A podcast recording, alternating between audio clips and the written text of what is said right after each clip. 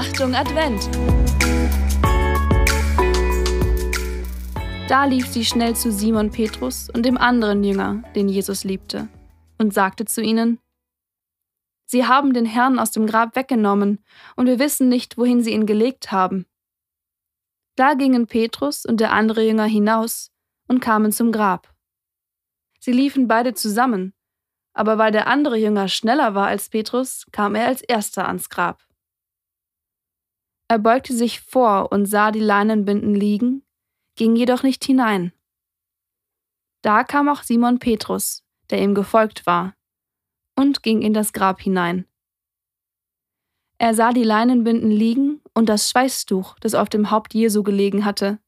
Es lag aber nicht bei den Leinenbinden, sondern zusammengebunden daneben, an einer besonderen Stelle. Da ging auch der andere Jünger, der als erster an das Grab gekommen war, hinein. Er sah und glaubte.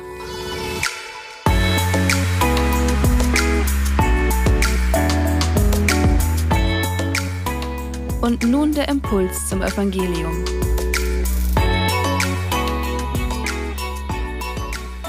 Vorschau.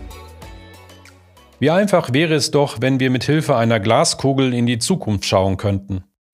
Wer würde nicht gerne wissen, welchen Verlauf das Leben nimmt oder zumindest, was im bevorstehenden neuen Jahr auf einen zukommt?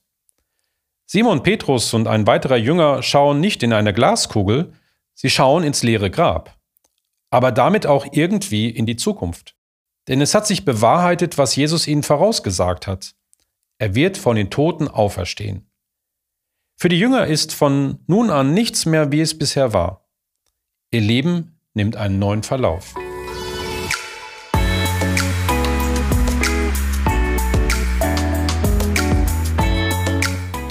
Ein Gebet für heute. Jesus, ich mache mir viel zu sehr einen Kopf über meine Zukunft. Ich möchte immer mehr darauf vertrauen, dass du es gut mit mir meinst. Schenke mir das notwendige Vertrauen, dass mein Leben unter einer großen Verheißung steht. Ein Impuls für dich. Worin siehst du deine Zukunft? Wie schaust du in das neue Jahr? Bist du bereit, dich von Jesus verändern zu lassen? Glaubst du an eine Verheißung für dein Leben?